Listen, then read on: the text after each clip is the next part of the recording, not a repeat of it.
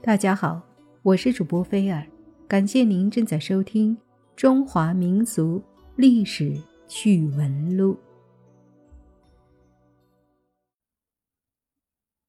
大家都看过《唐伯虎点秋香》吧？那是周星驰星爷的经典作品，《唐伯虎点秋香》可谓是古代才子佳人故事传说中的经典。也是咱们中国老百姓最为津津乐道的故事。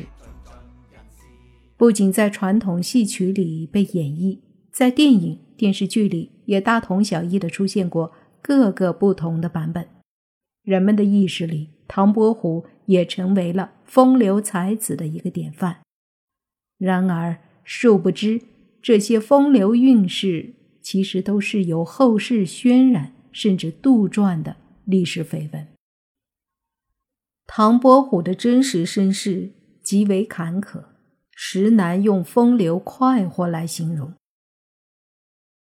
唐伯虎生于一四七零年，因其出生时恰逢寅年寅月寅日，故而得名唐寅。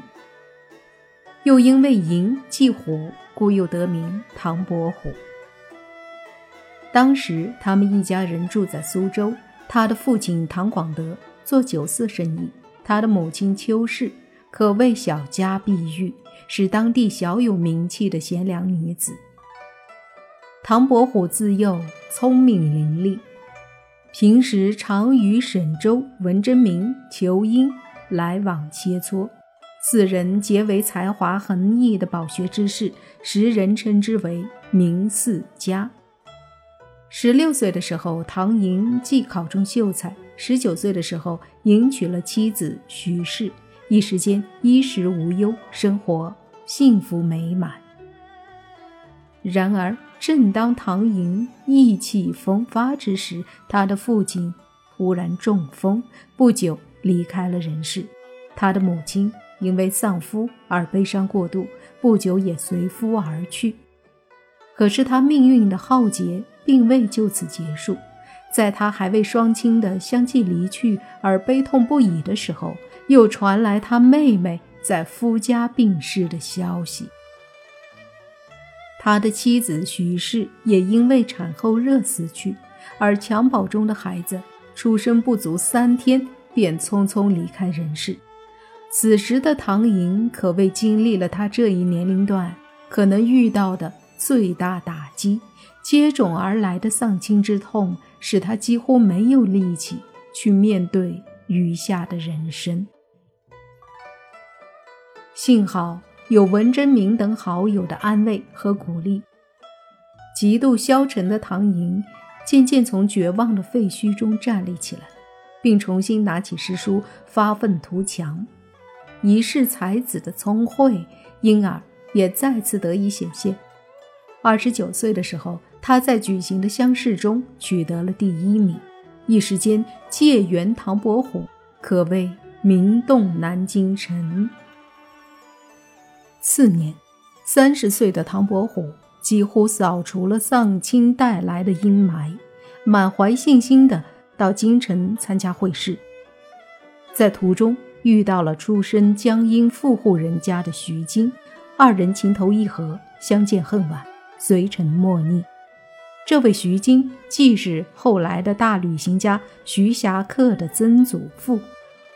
徐经才学疏浅，与唐寅不可同日而语，但是他深谙“世路难行前作马”的行事哲学。在临考之前，他重金买通了主考官的家童，拿到了考试题目，并在唐寅不知情的前提下，让他代笔预先写好了文章。然而事情很快败露了，二人同时锒铛入狱，意气风发想博取功名的唐寅，意外的再次陷入了人生的低谷。在天牢里，他受尽了凌辱与折磨，在接下来的审讯里也没问出个所以然来，案子最终不明不白的了结。虽然唐寅没有被判以重罪。但是此时他已声名扫地，仕途上已经没有了出头之日。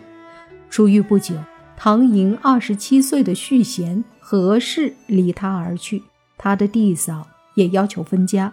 这时已经身心憔悴的他再次遭受打击，幸好他的青楼知己九娘时时给他以抚慰，才使得他没有就此沉沦，并走出低谷。不久，他和九娘结为夫妻，从此他潜心作画，丹青技艺。大有长进。屡遭打击的唐寅自此对封建科举功名持有蔑视的态度。在晚年，他精神上空虚，皈依佛门，自号六如。一五二三年，五十四岁的唐寅走完了他的一生。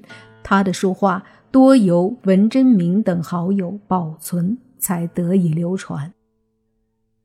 如同玄宗和杨贵妃以及其他的一些历史爱情经典一样，如今人们意识里风流的唐寅，同样是后世的文人墨客们笔墨渲染出来的。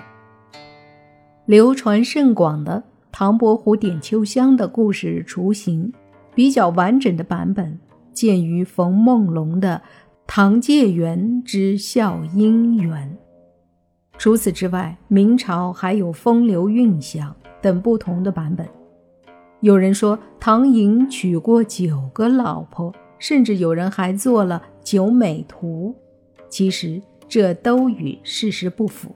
唐寅只有过三个老婆，即先娶的徐氏，性格不合被休的何氏，以及陪伴他终老的九娘。至于秋香。如同故事本身一样，不过是杜撰罢了。